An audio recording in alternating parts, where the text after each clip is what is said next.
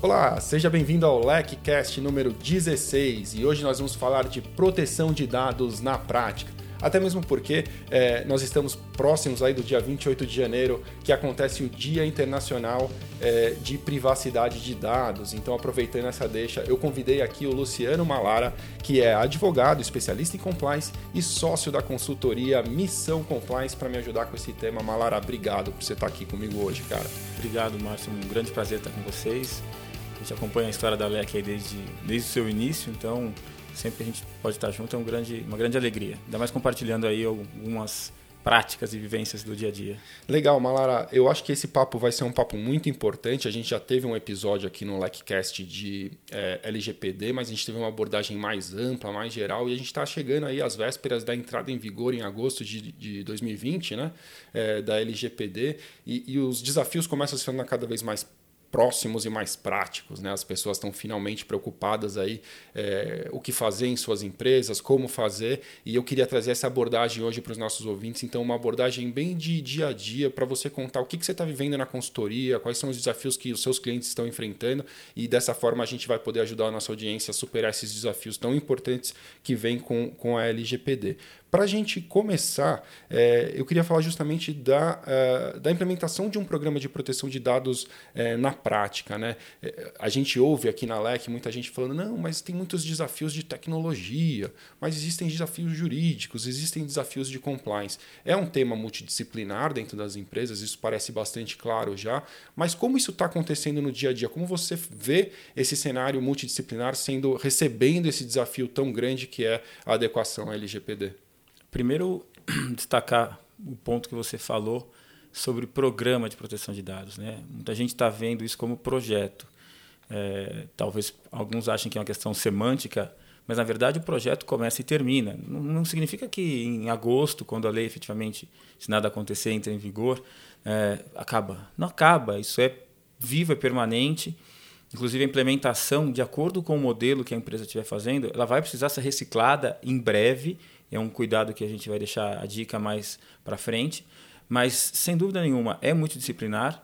E essa conexão entre as áreas é o segredo entre o sucesso e o fracasso.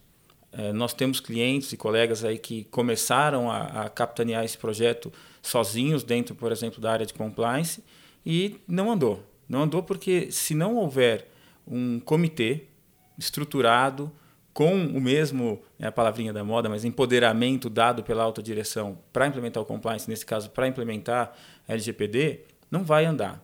Então, o 100% do comprometimento do pessoal de TI é imprescindível. Claro. É, é uma lei, é uma lei complexa e é uma lei que exige muita atuação do advogado. Toda, toda a justificativa para você ter um dado, manusear um dado, armazenar um dado, seja um dado é, sensível, ou seja, um, um dado é, privado, é, pessoal, tem que estar previsto em uma das hipóteses da lei. Esta análise técnica é o advogado que tem que fazer. Legal. Não é o pessoal de TI. E, salvo se o profissional de compliance tiver uma boa visão de direito, também ele não consegue é, sustentar o enquadramento bem. Até porque, se um enquadramento for mal feito e depois a agência vier inspecionar, ou quando for apresentado o relatório, algum daqueles enquadramentos não for bem feito, e no futuro isso for discutível, alguém vai falar assim: vai ser discutido porque você fez um enquadramento errado e você armazenou um dado sob uma justificativa e que não tem base. Agora, nenhum lado jurídico, nem o lado de TI que é fundamental, seja porque a gente está falando de analytics e está falando de é, segurança também, é, nenhum nem outro param em pé também sem a parte do compliance. A gente ainda tem nas empresas um bichinho chamado ser humano. Né? Claro. Né? Que já existe tecnologia bastante avançada para bloquear a ação indevida do ser humano. Por exemplo, já tem empresas que instalam é, aplicativos e sistemas que quando o seu celular entra dentro da empresa ele não tira foto. Olha só. Sabia dessa? Essa é Esse bem interessante. não tinha escutado então, se você quer trabalhar aqui na LEC, você tem que concordar que vai instalar um aplicativo que, dentro desta instalação, quando ele entra, aquele aplicativo recebe um sinal e desativa a câmera. Você não consegue tirar foto. Muitas empresas na área de industrial já têm feito isso para evitar, porque é o principal recurso. Né? Eu crio mecanismo de TI, eu dou treinamento, eu crio sistemas, faço os bloqueios, a pessoa vai lá tirar uma foto da tela.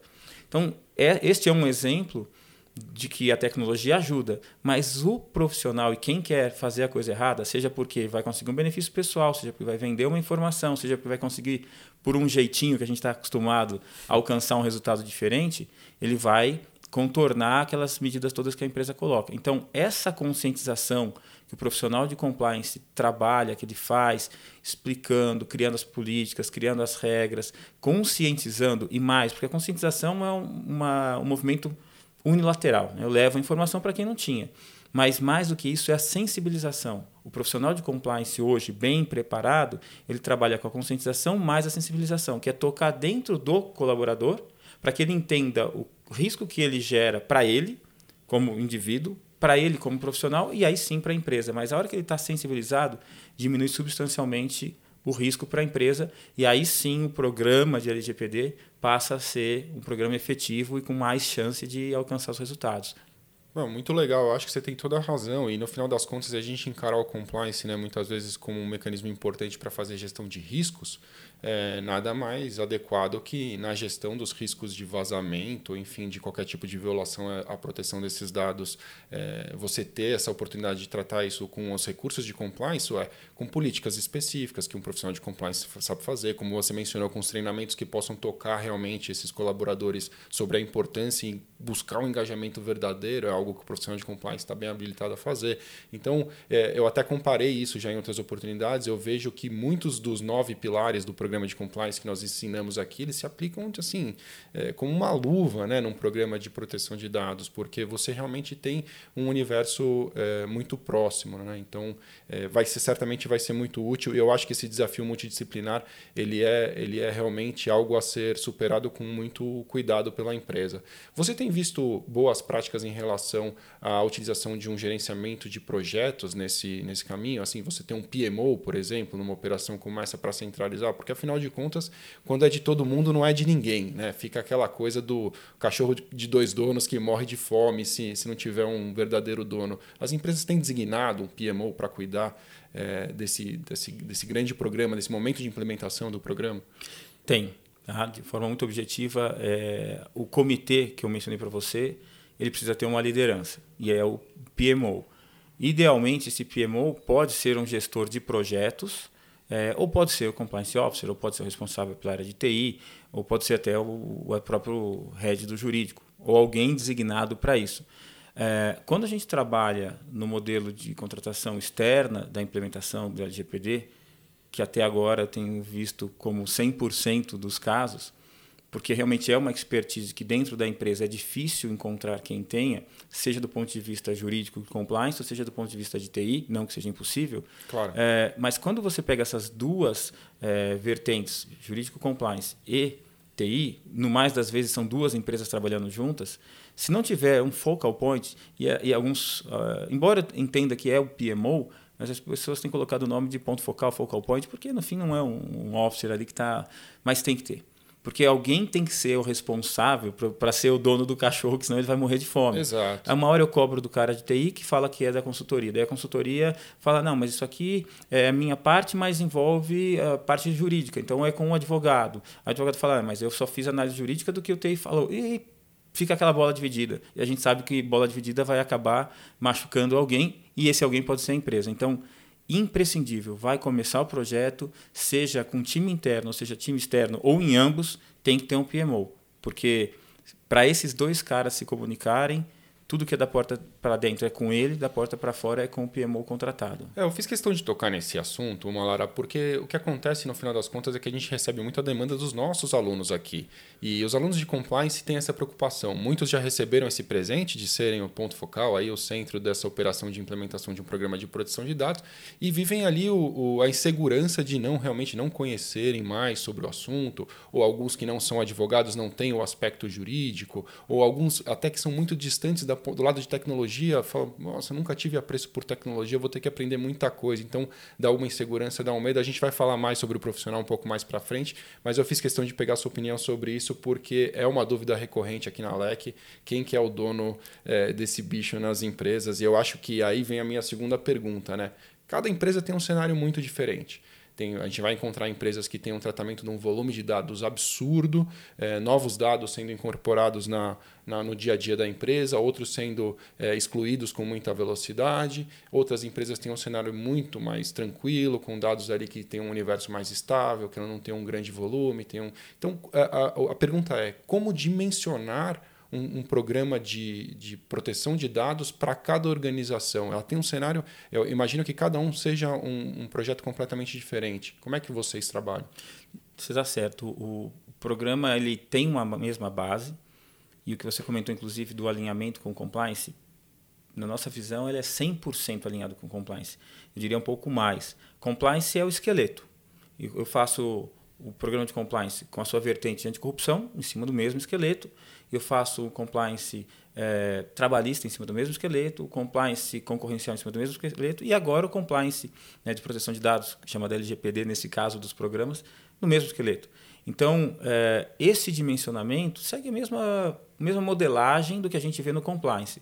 Eu tenho programas que são muito robustos, né? a gente conhece vários aí de empresas muito grandes que têm estrutura, que têm software, que têm equipe, e outros que são feitos ali naquele tempo quase que de limite que um profissional dentro do jurídico faz.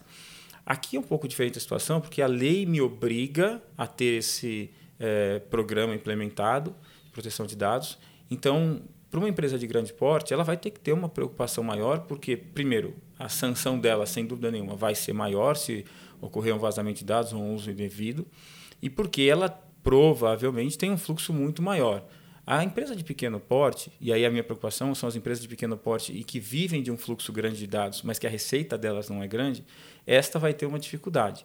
Porque a empresa normalmente de pequeno porte ela não tem um fluxo de dados, um armazenamento, um manuseio tão elevado. Mas na hora de é, fazer a, a, identificação, que a gente chama de um, um pre-assessment, né? a pré-identificação das necessidades, da quantidade de fluxos, da quantidade de sistemas, da quantidade de é, processos internos e demandas externas, né? com clientes, com fornecedores que a, usam dados pessoais ou dados sensíveis, a gente faz a dimension, o dimensionamento do projeto. O projeto, ele, nós trabalhamos com três esferas. Uma empresa pequena, normalmente nós trabalhamos com assessoria de TI que faz os levantamentos de forma mais manual. É, existe uma parte de tecnologia que entra alguns softwares para dar o suporte, mas é mais simples e, obviamente, o custo fica mais baixo. É, tem um segundo nível onde a empresa tem um fluxo maior, uma quantidade maior de colaboradores, uma quantidade maior de sistemas e fluxos e processos, onde tem que ser utilizado algum software de identificação, de mapeamento, para que você consiga ver isso tudo, criar os fluxos e os processos, identificar todos os usos de dados pessoais é, e sensíveis, fazer as justificativas legais né, para cada tipo de uso e, a partir daí, depois um plano de ação de saneamento nos gaps, né, depois do gap analysis. Agora, a gente tem os casos macro de empresas de grande porte. Temos um cliente que tem um fluxo de 10 milhões de dados de pessoas físicas por mês circulando. Uau. 10 milhões. Então, assim, é algo que não dá para fazer na mão. Se não, colocasse impossível. 100 pessoas para fazer isso todo mês, elas ficariam loucas e não funciona. Então, a gente já trabalha em parceria com softwares de grandes empresas, softwares que fazem processamento em altíssima velocidade. Eles buscam, dentro da estrutura da empresa, todos os dados estruturados, ou seja, de bancos de dados, mas também todos os dados não estruturados. Então, imagens que estão salvas de forma aleatória, elas todas são rastreadas, são identificadas, são trazidas não são removidas, elas são trazidas para uma análise conjunta, classificadas, corrigidos os erros, porque em um lugar tem os dados do Luciano Malara, porque eu faço é, palestras para essa organização, mas no outro eu sou o dado do empregado, meu nome é Luciano Alves Malara, hum. então já deu uma incompatibilidade. Aí no meu benefício, o número do meu celular está com oito dígitos e não com nove. Então esses softwares já localizam todas as informações, trazem, identificam as inconsistências, corrigem os, os equívocos a partir da, de uma uma análise automática e já te dá um banco de dados saneado. A partir dali fica muito mais fácil. Inclusive para no futuro você eliminar um dado quando eventualmente alguém pedir, você fala, olha, eu tenho cinco fontes que me geram os dados do Luciano.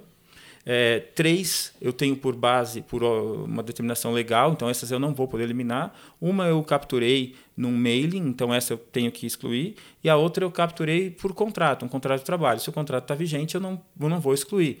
dependendo depois do, da, da, vigência mesmo, após o contrato, eu posso precisar manter esse dado.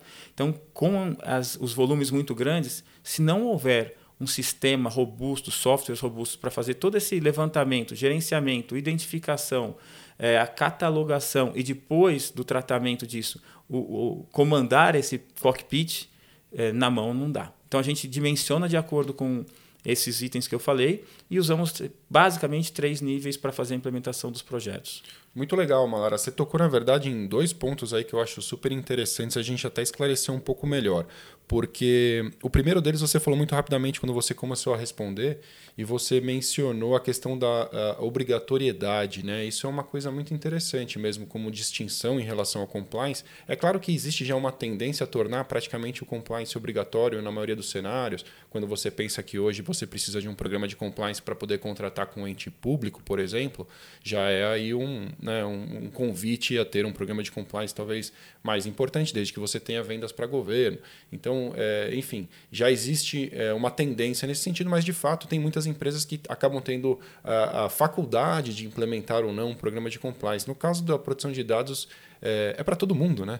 Não tem quem possa fugir disso. Você pode ter um problema maior ou menor, mas é muito inteligente a gente notar que de fato se trata de uma obrigação para todas as empresas. Isso é um ponto que, que passou rapidamente na sua resposta, mas achei interessante ressaltar. E o ponto número dois, é, e aí sim, no, no ponto central da sua resposta, é muito importante, eu acho, esclarecer essa questão dos recursos de tecnologia que já estão disponíveis, porque realmente é, os cenários são diferentes e, e, é muito legal perceber que já existe muitas empresas trabalhando nesse setor para oferecer soluções de tecnologia para atender, principalmente quando os dados são mais massificados, ou, enfim, num volume maior, ou até é, com uma sensibilidade maior. Né? Se a gente pensar em dados sensíveis aí, que podem, de alguma forma, causar algum tipo de discriminação para aquele titular do dado, ele vai ter um tratamento específico e um software específico que tenha um tratamento mais restritivo de acessos, que possa é, monitorar, ter log de quem acessa o que em qual frequência faz algum tipo de modificação, é super importante. Né? Esse é um mercado em franca expansão, imagino, né? muita coisa surgindo ainda no Brasil em, em tecnologia para proteção de dados. Né? Sim, a gente, quando começou as implementações, a gente usava basicamente parcerias com empresas multinacionais que traziam softwares de fora. É, até hoje temos essas parcerias com algumas empresas grandes, mas que já têm os softwares todos customizados é, para o Brasil. Mas hoje a gente já tem, inclusive, várias empresas muito boas, é, com soluções nacionais desenvolvidas 100% no Brasil, para acomodar tanto a parte de assessment, de levantamento, de armazenamento, de classificação, e depois para fazer a gestão disso no dia a dia. Porque tem muita gente também pensando, ah, não, vou contratar. Até circula aí uns memes na internet, né? Contratei um, uma assessoria para a implementação do LGPD e me deram uma planilha de Excel. é, você contratou um assessment, provavelmente com uma empresa é, bastante simples, ela te deu uma planilha de Excel que é um assessment, não deixa de ser. Mas resolve sua vida? Não, te largou assim, ó, estão aqui seus problemas, agora se vire. Então, é, é importante entender também na hora de contratar esse suporte o que, que eu estou contratando. Claro. Né? Porque claro tem soluções altamente robustas, tem soluções internacionais e tem soluções que a pessoa até te entrega efetivamente um relatório, um diagnóstico, mas aquilo serve para muita coisa, resolve o seu problema? Não, é, é metade do caminho. Né? Verdade. Eu acho que assim como em compliance, né, oportunidades de negócio surgem, o mercado se torna aquecido e aí tem que saber filtrar realmente o que, que você precisa de verdade, quem são aqueles é, profissionais e, e quais são aquelas empresas que vão ter condições de te entregar um valor verdadeiro. Muito bem, Malara, então vamos em frente. A próxima pergunta que eu quero te fazer é uma pergunta que em compliance é super comum, né? A gente está acostumado aqui a, a, ouvir aquela coisa do tipo, pô, mas compliance custa caro. E, e, historicamente tem até aquela frase, né, que se repete muitas vezes que se você acha compliance caro, tente, na verdade, a, a, a, falta de conformidade, né? agir sem o compliance, e você vai ver o que é gastar dinheiro de verdade quando você tiver um problema gigante. É, então a gente tem sempre essa, essa preocupação aqui com compliance. É um custo, é um investimento. E, e o que, que, você enxerga sobre isso em relação à proteção de dados? Né? É claro que é, é um investimento que não estava previsto. Né? A, a, empresa muitas vezes ela tem ali um orçamento pronto, né? geralmente é assim que funciona, e, e aí surge uma nova regulamentação, uma nova legislação, no caso, que vem trazer uma exigências novas que implicam em esforços é, de, de pessoas e, e, recursos de capital também. Como que você enxerga essa questão de custo versus investimento em proteção de dados? É bom ponto esse, porque, em geral, as pessoas primeiro gritam e choram para depois parar e pensar. Né? A gente teve outro dia com a diretoria, com dois fundadores de uma empresa enorme de 6 mil colaboradores, ele xingou o governo, xingou todo mundo. Eu não tinha esse dinheiro, não posso gastar esse dinheiro. Mas eles trafegam uma quantidade gigantesca de dados, eles têm call center, e esse call center recebe ligação, informação e dados de diversos clientes. E dentro da organização toda existem uma quantidade gigantesca de dados. É, a gente faz um comparativo, né? todo mundo fala também, ah, o, o, petróleo, os dados hoje são um novo petróleo. Sim, super recorrente essa expressão. Tá, o que, que me adianta o petróleo no fundo do mar? É verdade. Então você ter aquela quantidade de dados e o petróleo no fundo do mar é a mesma coisa. Quando a gente olha para o LGPD, é, olhando o copo meio vazio, significa custo.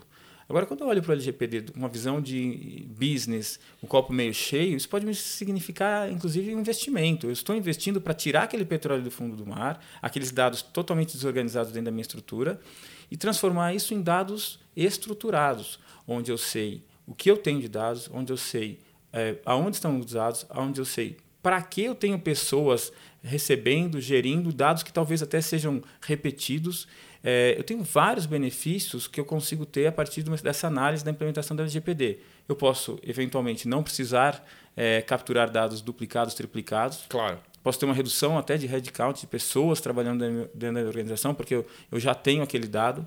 E segundo, eu posso começar a usar esse petróleo, agora lapidado e transformado em gasolina, para negócios. A gente tem um cliente que é, eles fazem a interface entre dois tipos de empresas, né, um segmento que eles são os comunicadores entre dois segmentos empresariais. E os dados trafegam pelos sistemas deles para sair da ponta e chegar ao destinatário final.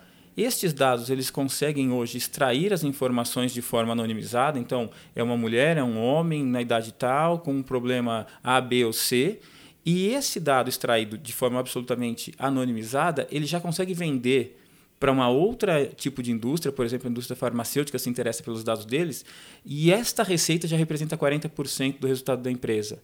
Então, de algo que era simplesmente dados, petróleo no fundo do mar, eles já extraíram, já conseguiram quase que mudar, né? já estão chegando a 50% do, do resultado da empresa, simplesmente porque fizeram a, o tratamento dos dados, a análise dos dados, a concentração da informação e a análise estratégica desses dados.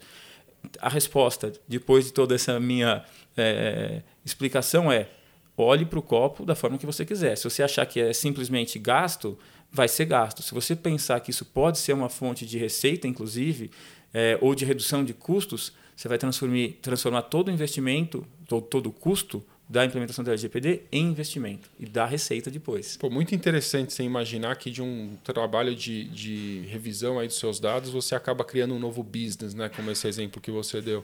Muito interessante mesmo. Também pensando no cenário dessa empresa né, que decide fazer o investimento, ou ela precisa fazer o investimento para adequar às novas exigências da LGPD, vem uma outra discussão importante que é.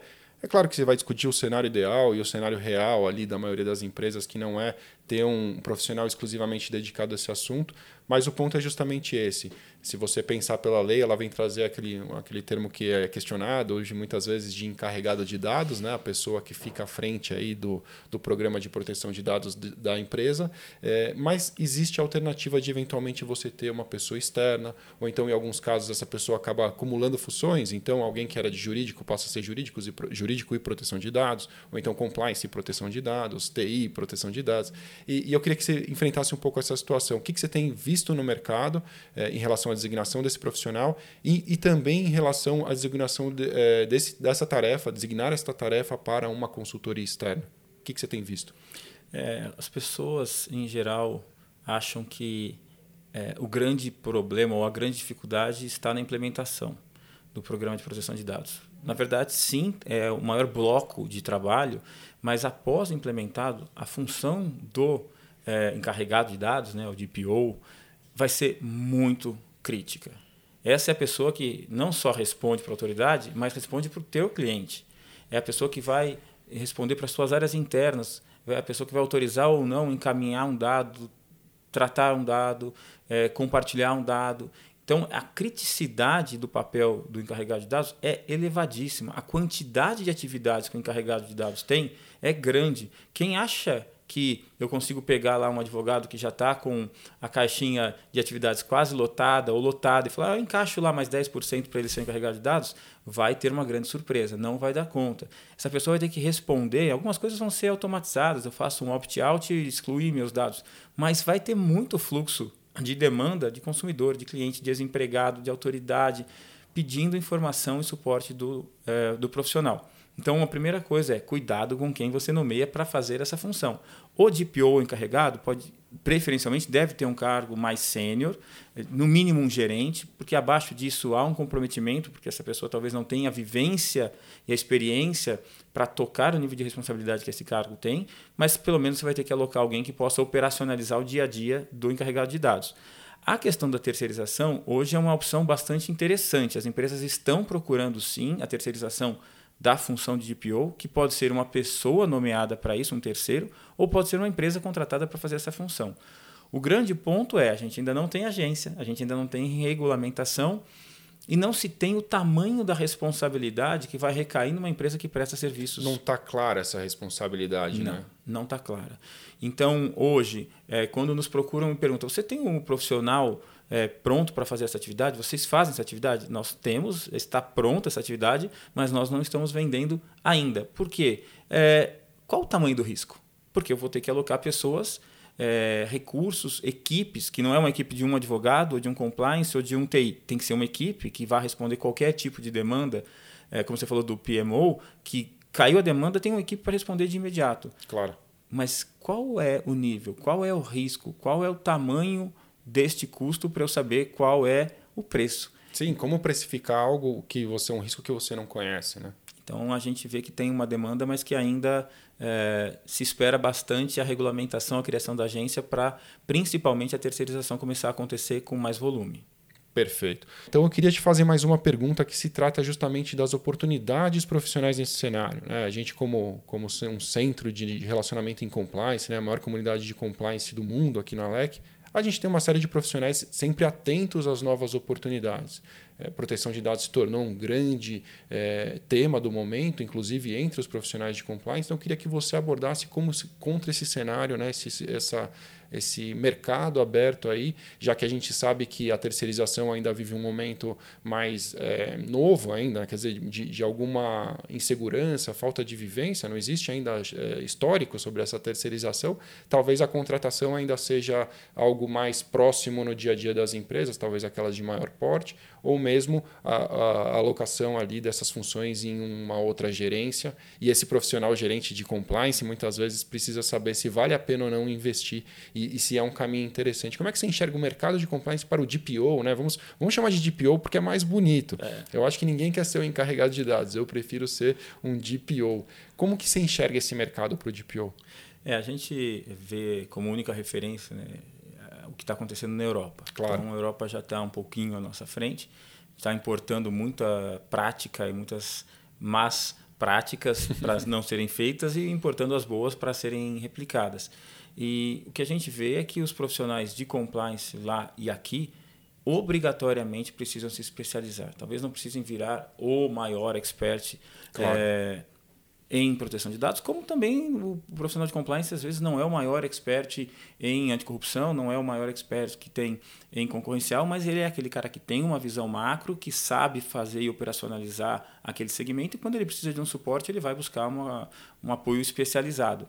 Mas é, hoje o profissional de compliance, neste cenário onde todos estão demandando e é obrigatória a questão é, da implementação da proteção de dados, da, do atendimento da lei, que é conformidade, junto com a integridade, não só pelo uso adequado do dado, mas de que todo mundo dentro da empresa abrace essa causa, claro. esse profissional tem que usar esses skills que ele já tem e trazer o conhecimento técnico. Uma, um curso, uma formação, algum tipo de estudo. Não, não diria que precisa necessariamente de um certificado como especialista de dados, mas pelo menos uma boa base, uma boa formação, um curso ajuda bastante, porque do contrário ele vai ficar um profissional ultrapassado e a gente vê hoje, é, fazendo um paralelo aí com o mercado jurídico, né? muitos advogados que se especializaram em uma área.